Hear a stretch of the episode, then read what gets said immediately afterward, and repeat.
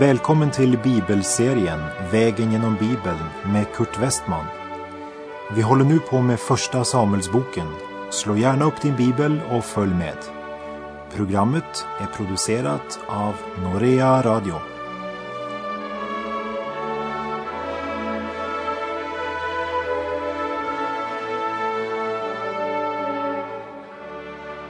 Vi har nu kommit till kapitel 17 i Första Samuelsboken som väl de flesta har hört om i en eller annan form. För vem har väl inte hört om David och Goliat? Och kapitlet visar oss något mera än bara mänskligt mod. För det visar oss att David redan som ung pojke var upptagen av att leva för Gud och av att i allt ära honom. Men som vi ska se av Första Samuels bok 17, vers 15, så lämnade David ibland Saul för att i perioder vakta sin fars får i Betlehem, även efter att han börjat sin tjänst hos Saul. Och i kapitel 17 möter vi än en gång Israel i strid med filisterna, en av Israels ärkefiender. Vi läser från Första Samuelsbok kapitel 17, verserna 1 till och med 3. Men filisterna samlade sina härar till strid. De församlade sig vid det Soko som tillhör Juda. Och det slog läger mellan Soko och Aseka vid Efes dammin. Saul och Israels män hade också församlat sig och slagit läger i Terebintdalen. Och de ställde upp sig till strid mot filisterna Filisteerna stod vid berget på ena sidan och israeliterna stod vid berget på andra sidan så att de hade dalen mellan sig. Än en gång är Israel i strid med filisteerna. Det är filisteerna som är angripare och de står på den andra sidan dalen. Försök tänka dig in i denna situation. På den ena sidan dalen står filisternas här beväpnade till tänderna. På andra sidan Israels här endast utrustad med klubbor och käppar. Ja, det är bara Saul och Jonatan som har svärd. Men varför är Guds folk så dåligt rustade för striden? Ja, det är därför att filisterna hade ockuperat Israels land.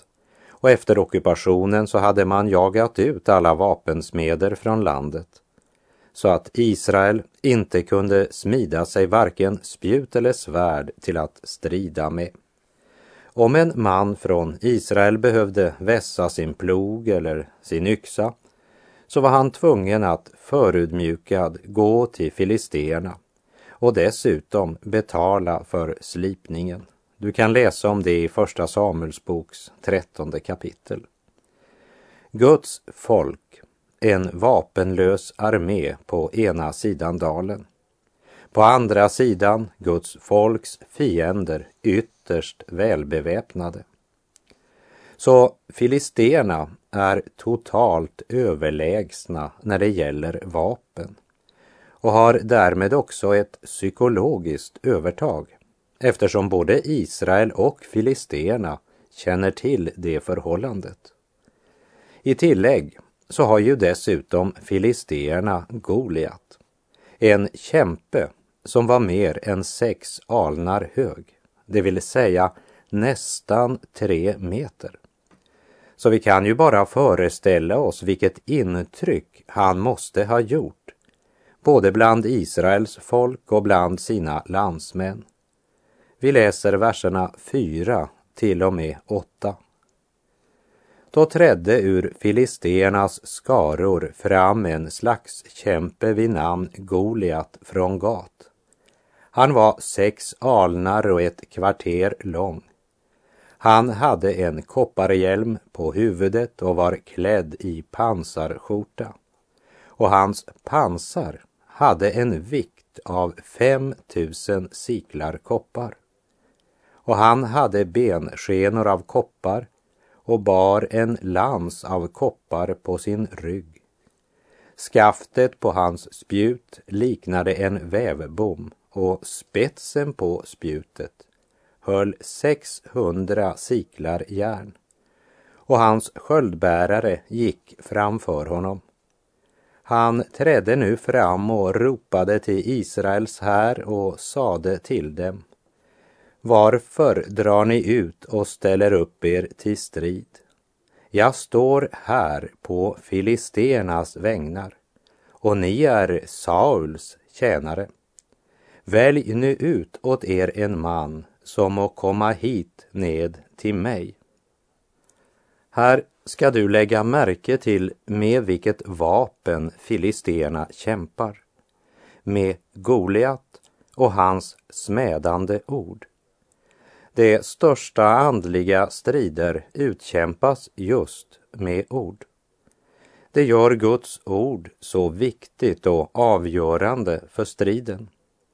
Goliat, kämpen på cirka tre meter, påverkar Israel genom synen och hans smädande ord påverkar Israel genom hörseln. Och Israel vet att de är ytterst dåligt väpnade för striden. Det är utgångspunkten för denna händelse när Goliat träder fram. Verserna 8 till och med 11. Han trädde nu fram och ropade till Israels här och sade till dem. Varför drar ni ut och ställer upp er till strid? Jag står här på filisteernas vägnar och ni är Sauls tjänare. Välj nu ut åt er en man som må komma hit ned till mig. Om han förmår slåss mot mig och slår ned mig, så ska vi vara er lydiga. Men om jag blir hans överman och slår ned honom, så ska ni vara oss lydiga och tjäna oss. Och Filisten sa ytterligare, jag har idag smädat Israels här. Skaffa nu hit någon så att vi får slåss med varandra.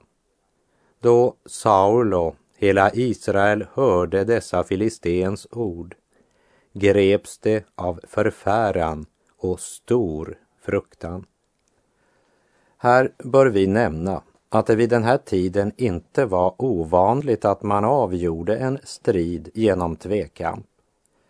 Där var och en av de stridande parterna ställde upp med en kämpe. Och Goliat, han räknar inte med att någon i Israel ska våga besvara hans hån. Och han säger rakt ut att han idag har smädat Israels här. Verserna 12 till 15 berättar för oss att Davids tre äldsta bröder hade följt med Saul för att kämpa mot filisterna. Medan David vid det här tillfället hade lämnat Saul för en tid för att hjälpa sin gamla far med att vakta hans får. Och vi läser kapitel 17, vers 16. Och Filisteen kom fram både tidigt och sent i 40 dagar kom han och ställde sig där. Tänk dig, i 40 dagar, både morgon och kväll, ropar Goliat ut sitt budskap, det vill säga 80 gånger. Det är det man kallar hjärntvätt. Morgon och kväll, i 40 dagar, ljuder Goliats budskap. Och vi ska inte underskatta effekten av en sådan hjärntvätt. 80 gånger sänder han samma onda, smädande budskap. Ni kan aldrig segra. Ni får ingen hjälp. Det är hopplöst. I verkligheten var det Gud som han smädade. Och det var både filister och Israels folk klara över. Men Israels folk blir lamslagna av fruktan. Ja, så lamslagna att de inte ens vågar nämna fienden vid namn. Det är vid den tiden Isai sänder sin yngsta son David till fronten med matförsyning till sina tre äldsta söner som är i tjänst hos Saul.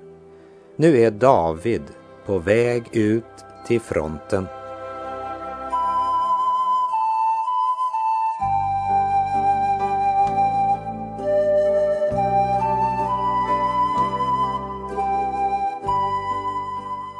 Första Samuelsbok kapitel 17, verserna 20 till och med 24.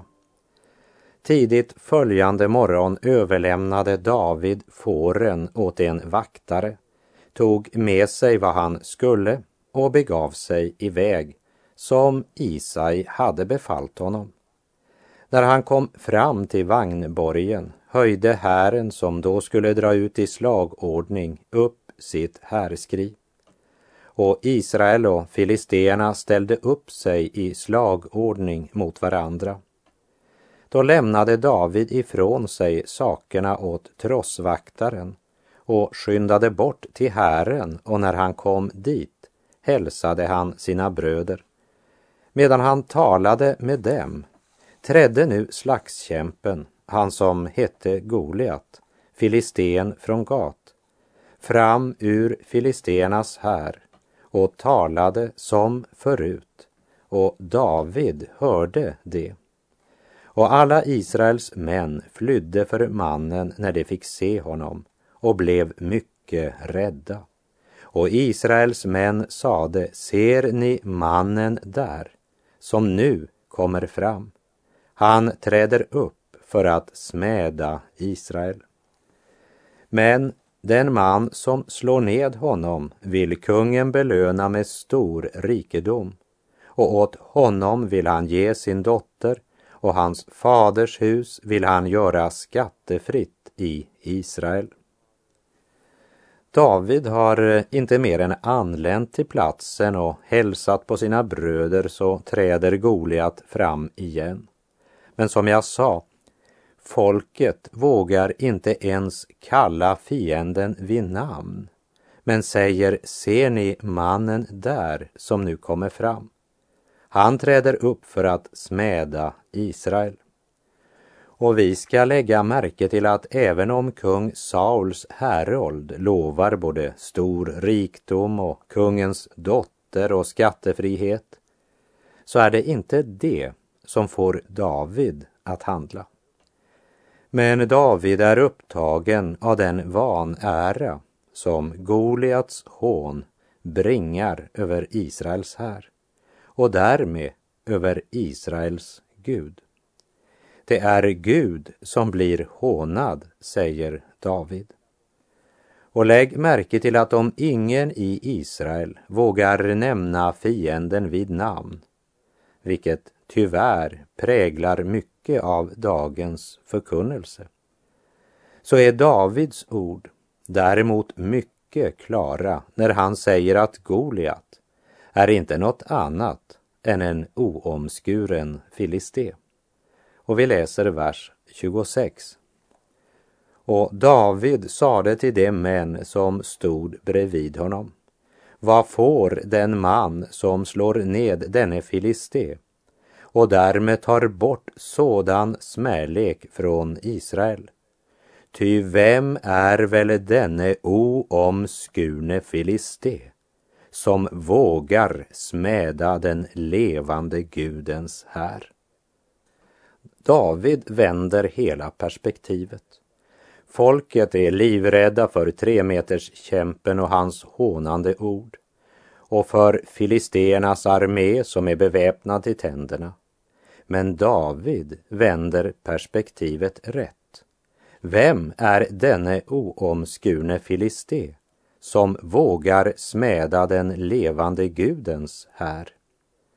Men då blir Davids äldsta bror plötsligt ganska talför och han säger Varför har du kommit hit ned? Åt vem har du överlämnat den lilla fårjorden där i öknen? Jag känner ditt övermod och ditt hjärtas ondska. För att se på striden är det du har kommit hit ned. För att se på striden? Jo, jag tackar jag. Vilken strid?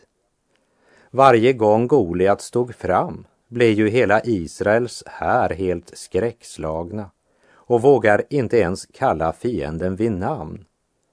Medan David inte var rädd för att säga vem fienden var. Och det är Davids triumf och styrka. Goliat har ingen del i Guds rike. Hur kan David veta det? Ja, det vet han genom Goliats smädande och gudsbespottande ord. David vet att det handlar om något mer än två nationers ära. För det är något långt mera betydelsefullt som ligger i vågskålen, nämligen Guds ära. Men om Davids ord gjorde hans äldsta bror irriterad så spridde sig Davids ord ändå bland Israels folk och det nådde helt fram till kung Saul som genast låter hämta David. Och vi läser vers 32. Och David sade till Saul, må ingen låta sitt mod falla, din tjänare vill gå bort och slåss mot denne filisté. Som det så ofta hänt bland Guds barn så vet David att Israel har gått till striden dåligt förberedda och mycket dåligt beväpnade. Endast Saul och Jonatan har vapen. Men David vet att striden måste kämpas i Guds kraft. Det var den sortens strid som David var väl bekant med. Men stackars Saul, hjärntvättad av Goliats propaganda, ser inte mer än det ögat ser. Vi läser verserna 33 till och med 36. Saul sade till David, inte kan du gå bort mot denna filiste och strida mot honom.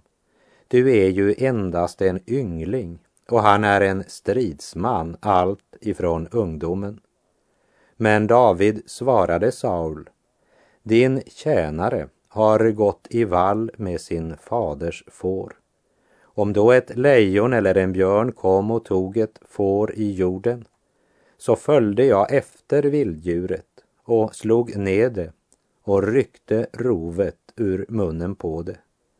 Om det då reste sig mot mig så fattade jag det i skägget och slog ned det och dödade det. Har nu din tjänare slagit både lejon och björn så skall det gå denna oomskurna filisté som det gick vart och ett av dessa djur. Ty han har smädat den levande Gudens här. Saul koncentrerar sig om kroppsbyggnad, pansarskjorta och spjut. David säger, han har smädat den levande Gudens här. Det var fiendens bespottelse av Gud som drev David till handling.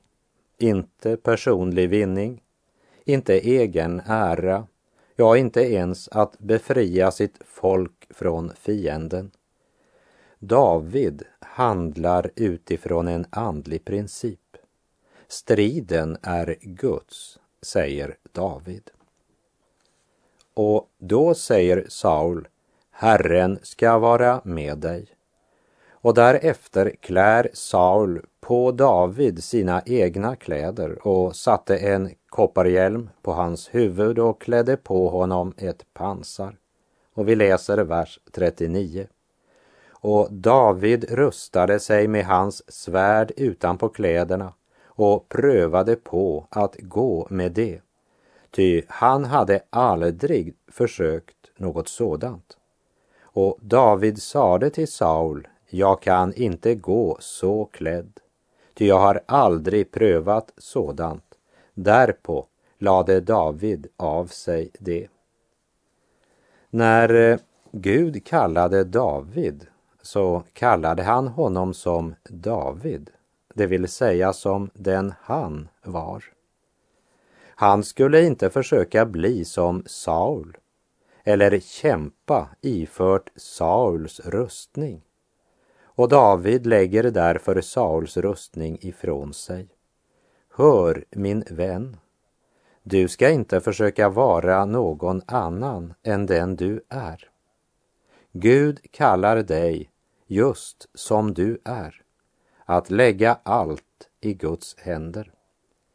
För Davids del så var det att bli iklädd Sauls rustning faktiskt värre än att vara helt utan rustning. Han behövde inte Sauls rustning. Gud kallade David som herdepojke, inte som tungt beväpnad krigare. Och när Gud kallar oss måste vi ställa upp precis som vi är, brukade broder Andreas säga. Min holländske vän broder Andreas har lärt mig mycket av det som jag här delar med dig om David. Du är kallad att vara du. Det avgörande är inte om fienden är dubbelt så stor och beväpnad med supervapen. Men det avgörande är om det är Guds ord som är avgörande för dig och att du strider med det du har. Gud kallade dig som den du är.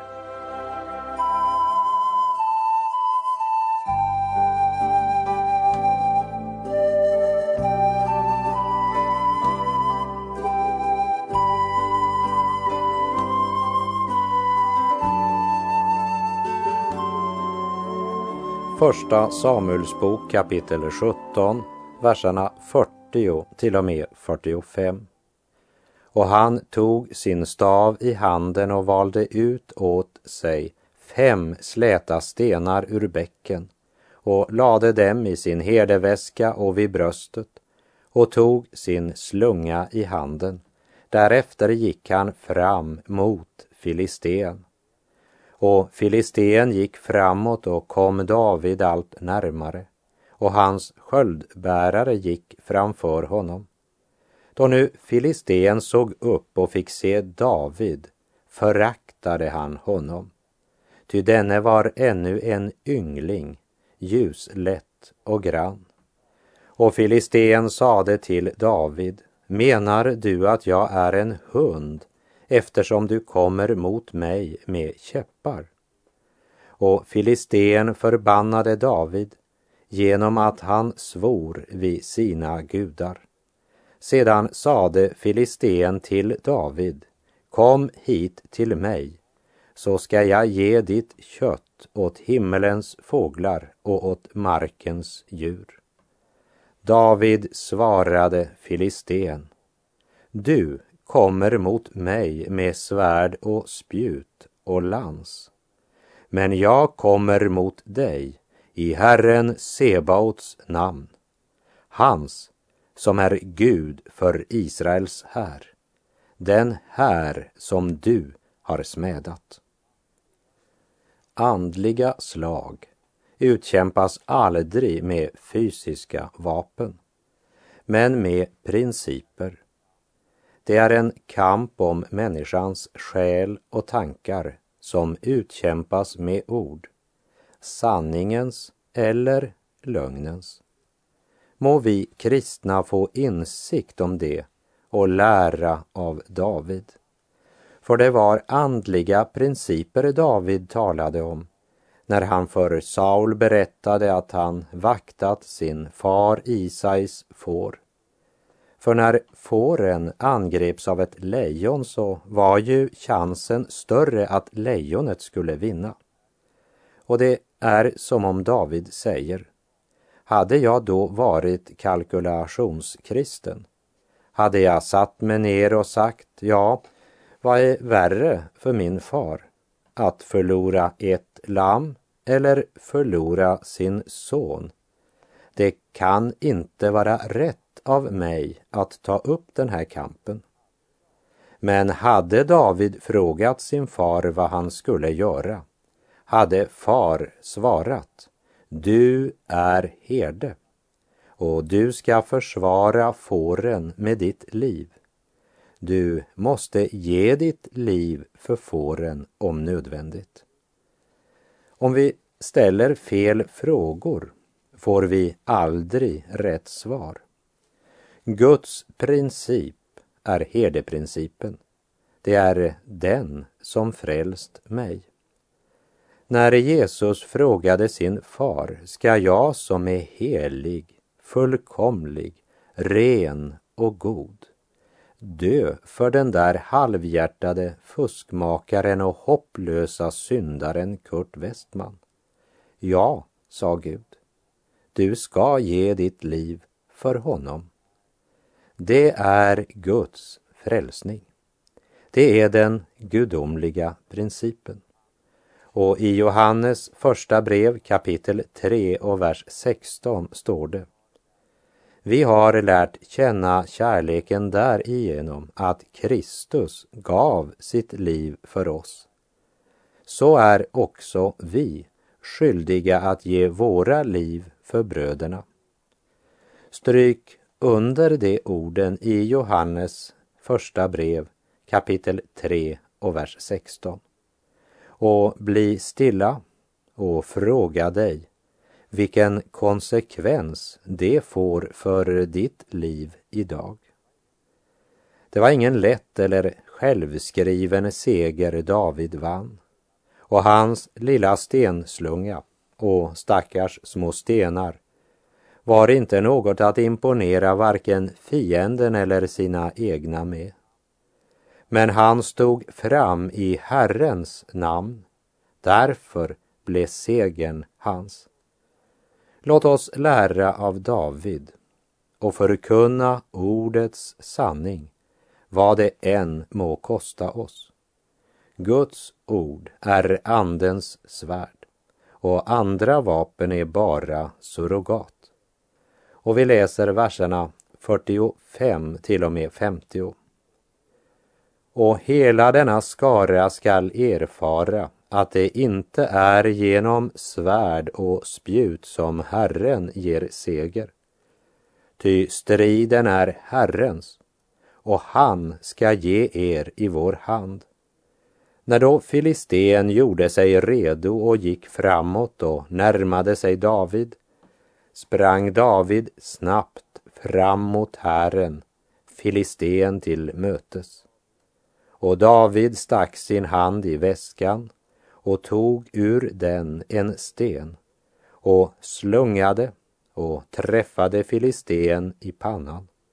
Och stenen trängde in i pannan så att han föll omkull med ansiktet mot jorden.